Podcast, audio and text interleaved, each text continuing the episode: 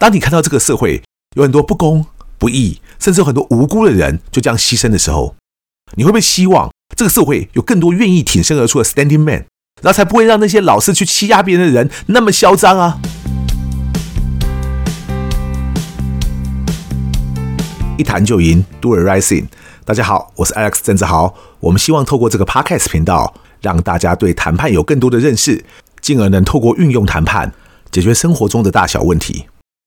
我们之前呢，先跟大家谈了一集我们的看电影学谈判这个课程是怎么开始的。接下来连续三集为大家介绍了我们当时第一次选择的电影，也就是汤姆汉克主演的《间谍桥》。上一集我们讲到了汤姆汉克饰演的这位律师唐纳文要去东柏林和苏联的代表谈判，然后把被苏联俘虏的美国飞行员鲍尔斯换回来。但唐纳文到了东柏林才发现，有一位二十几岁的美国学生，当时在东柏林研究共产主义的外贸体系，他叫做普莱尔，是一位耶鲁大学的博士研究生。结果当时因为柏林围墙要盖起来了嘛。普莱尔想要把他在东柏林的德国女友带去西德，结果在打算穿越柏林围墙的时候呢，被东德的军队拦下来，然后他就被逮捕了。而且不晓得为什么哦，东德政府就把这个普莱尔当成是间谍囚禁起来。当时的状况是这样：美国把东德视为一个非法政权，所以不承认东德是一个国家，而东德自己呢，也不甘心凡事都只能听苏联的。所以找到这个机会就大做文章。他们认为呢，只要能逼美国政府出来谈判，东德在当时的世界上就等于声音被听到了，好像自己也可以占有一席之地了哦。但是美国政府呢，也知道东德打的是什么算盘，所以不想让他们得逞啊。加上普莱尔假如真的是间谍的话，美国政府反倒还会担心他会不会泄密。可是普莱尔就不是间谍，而只是一般平民老百姓。所以美国政府反而不在乎他的死活了，但这个律师唐纳文啊，知道了这个消息之后，却不忍心啊。他想说，一个那么年轻、只有二十几岁的学生，假如只因为国与国之间的角力，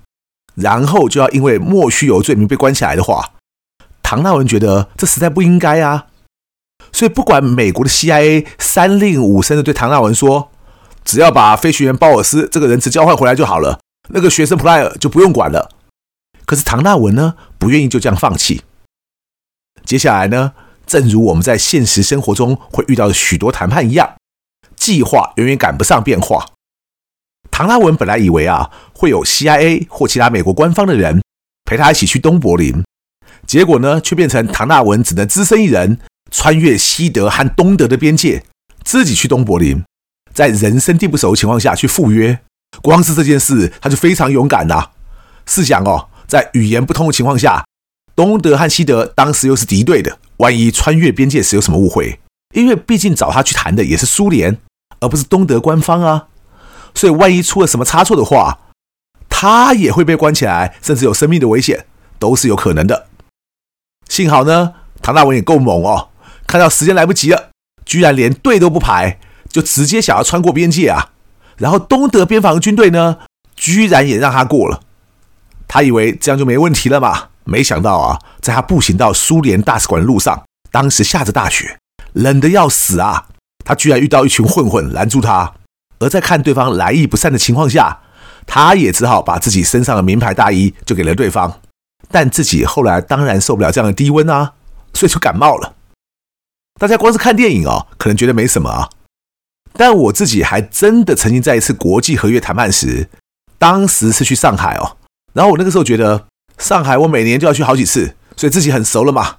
没想到那年的一月啊，突然温度比往年更低，而我们到的那几天呢，居然一低就又低了十度，所以真的很可怕啊。好像无论里面穿多少衣服都不够，然后我们又非得穿西装打领带不可，外面就只能穿件大衣再加个围巾呐。我自己当时认为呢，我的身装扮啊，之前去日本东京零下五度的时候也没问题，到美国纽约零下十度的时候也都没问题。所以应该可以顶得住嘛？结果后来那个月的上海啊，急剧的降温，实在受不了，然后我就这样感冒了。所以我有亲身的体验可以告诉大家，其实身体不舒服的时候，还非得要去进行那种不能不谈的谈判，真的很难受啊。我当时可能唯一一点比唐纳文好的是，显然是因为上海那个时候冷到超乎大家预期，所以我的谈判对手那个老发，他也是为了这场国际合约谈判而专程飞到上海去的。因此呢，他也没预料到气温会那么低，结果他也感冒了。就算法国也是会下雪的啊，他也一时之间招架不住啊。所以当时真的很惨哦，等于我们两个的身体状况都不好。接下来就只能拼谁比谁的意志力更坚强喽。这里也借着这个唐纳文把外套拿给对方的情况，跟大家说明一下啊、哦，因为很多人搞不清楚所谓理性谈判和非理性谈判有什么不同哦，甚至还有很多人会主张说，遇到那种非理性的谈判对手，就是设法让对方转换成理性思考的模式啊，然后我们再用原本那种理性谈判模式去跟他谈就好。我每次听到这种说法啊，都觉得是天方夜谭呐。我不知道呢，会说这种话的人自己到底是遇过多少次那种非理性的谈判对手。但我自己呢，其实是不止一次遇过那种接下来可能对方就动刀动枪的场面了。所以我老实说，的确啦，有很多人是够理性，但是他硬是装作不理性，因为他想要逼你就范。这种人固然也有啦，但是还是有很多人呢，他是真的非理性要蛮干，而你这个时候呢，就要想办法开启非理性的谈判模式，否则难不成是真的要拿命去跟对方拼吗？所以像唐纳文那个时候的处理哦。当他遇到一群人不怀好意的围上来的时候，这个时候不是要假装很有气魄说“摩利西喜不安坐”，因为形势就是比人强啊。除非你是叶问，可以一个打十个，否则你很有气魄又怎么样呢？唐纳文也知道这个道理，所以就先装傻，假装要向对方问路。接下来对方示意说要他身上那件大衣，这时候即使他不愿意啊，都要发挥一个我们叫做交换优于接受的原则。也就是唐大文其实没有选择啊，他非得把自己的大衣给对方不可。但他那个时候问对方说：“那你可以告诉我苏联大使馆怎么走吗？”对方虽然轻蔑的笑了一笑，但还是把去大使馆的方向告诉他了。你只要问我说，大衣还是要给对方啊？这种时候问路或不问路有什么不同呢？首先呢，当对方摆明就是要抢你的时候，你还跟对方问路，会有一种转移焦点的效果，让对方放松戒心。其次，我们刚刚讲到交换优于接受嘛，这是什么意思呢？就是很多时候你其实也只能接受对方的要求不可了，但你这个时候还会说答应你也没问题啊，不过可不可以帮我一个小忙呢？这个时候即使是交换回来一个微不足道的东西也好，这样也起码是一种交换，而不是好像认命的听对方说什么就是什么了。为什么要懂得交换优于接受呢？这可不是一种自我安慰或者是精神上的胜利而已啊。而是当对方摆明了就是要抢你的时候，你假如就是一副任对方宰割的样子的话，对方要你的大衣，你就很干脆脱下来给他。你以为对方会拿了你的大衣就走吗？不会啊，他会觉得拿到太轻松了。所以拿了大衣之后，他会跟你说：“哎，那你有表吗？”接下来再把手表脱下来给他。对方拿到了表之后，可能又问：“哎，那你身上有钱吗？”你接着又很干脆把整个钱包都给他。你信不信啊？像这种打蛇随棍上的人，就是会有那么多。而当他们一项一项接着要的时候，你假如都很干脆的给他的话，丝毫连尝试都不想要尝试，交换优于接受的时候，请问对方假如贪得无厌的继续要，要到你把什么都给他的时候，他假如还是要继续要的话，你还能给他什么呢？难不成要把自己的命给他吗？所以交换优于接受这件事情啊，反倒不是给到不能给之后才要使用的。而是在双方还没有那么大冲突的时候，就试着看能不能交换到一些微不足道的东西也好，你接下来才有可能运用相同的原则，让自己起码不要损失太多。接下来，冷得要死的唐纳文终于抵达苏联大使馆了。苏联那边一位声称是大使馆的秘书，但其实就是 KGB 派驻在当地的情报局头子。对方呢，本来也要跟唐纳文勾心斗角啊，还要玩很多心理战呐、但唐纳文立场很坚定。而且态度居然还不失和善，而幽默的和对方交涉。我尤其喜欢其中一句话啊，就是当苏联人说：“看起来你们很急嘛，为什么那么急呢？该不会是我们的间谍阿贝尔已经吐露出你们要的情报了，所以你们想要赶快用它去换回你们美国的飞行员，趁那个飞行员鲍尔斯还没有供出情报之前完成，对吗？”唐纳文就很直率但不失幽默的说：“你也看到，我快要冷死了，我只想赶快回家，多留一天我都不愿意呀。”谈判的时候，其实要建立双方的互信是相当难的。可是双方假如都一直互相猜忌的话，其实根本谈不下去啊！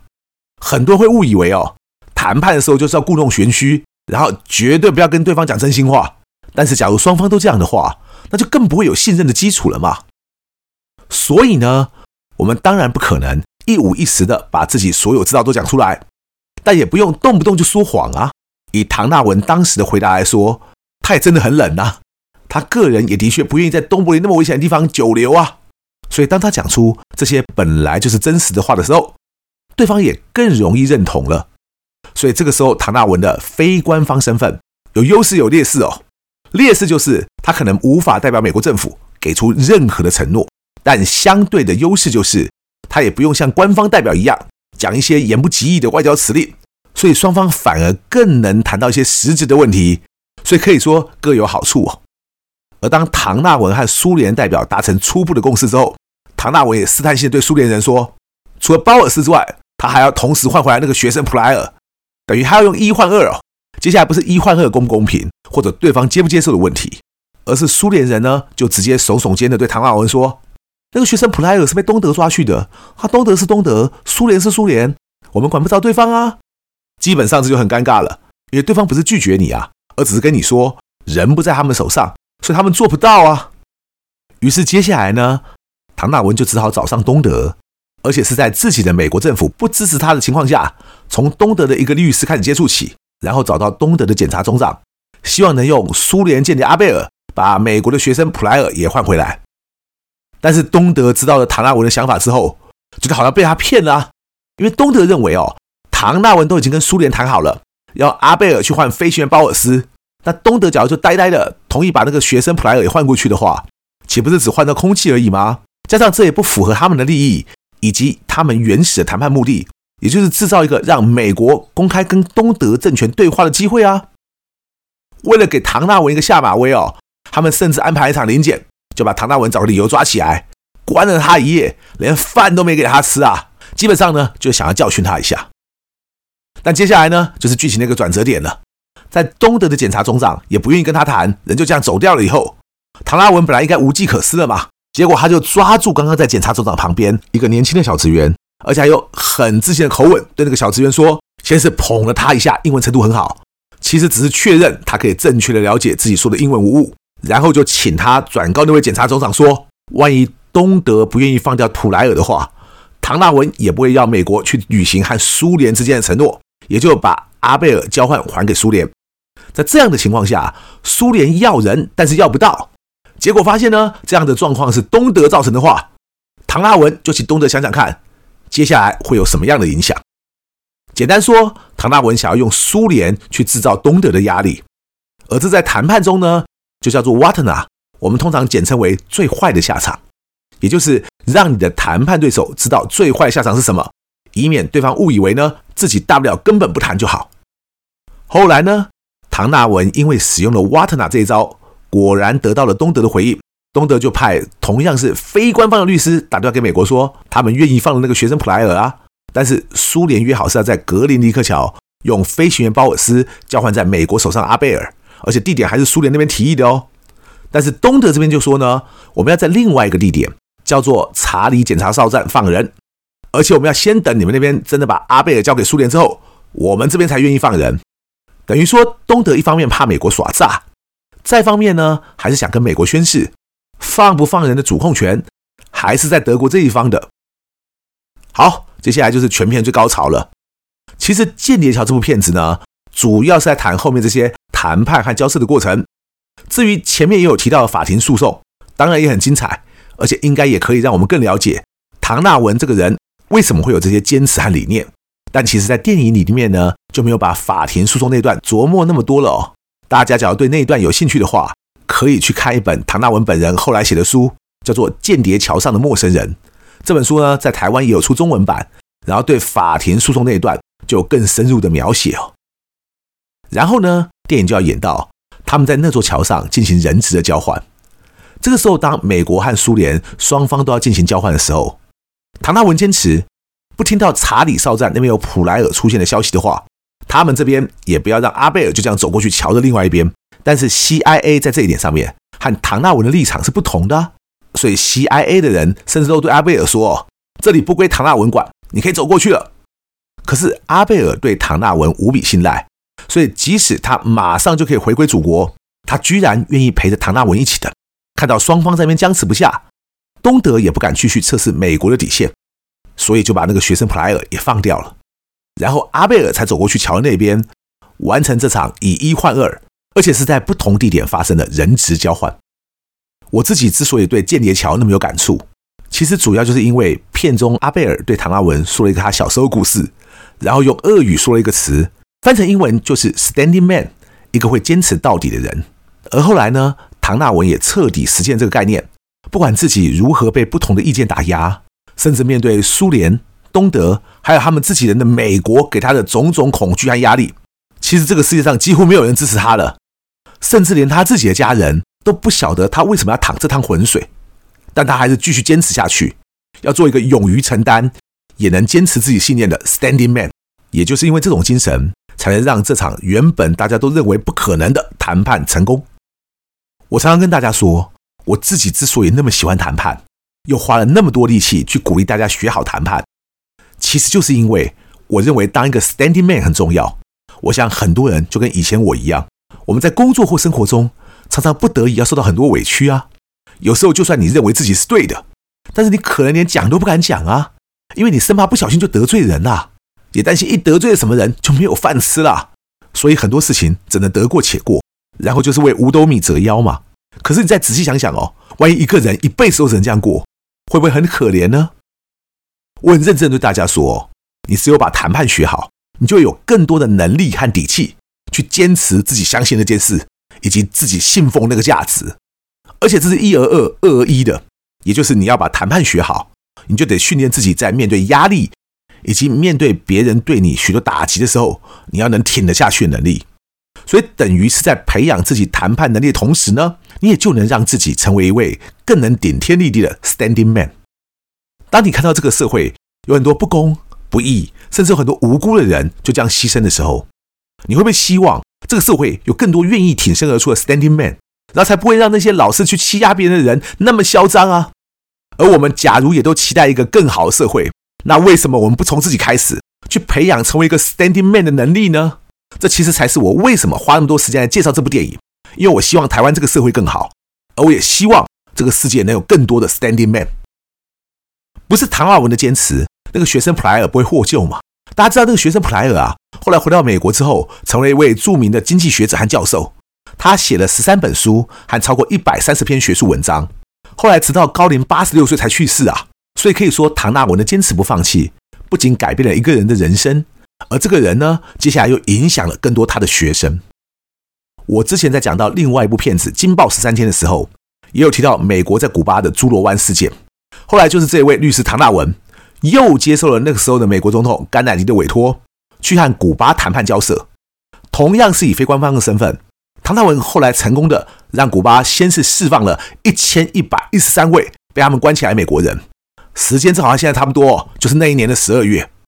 然后还是继续谈呐、一直谈到隔年七月，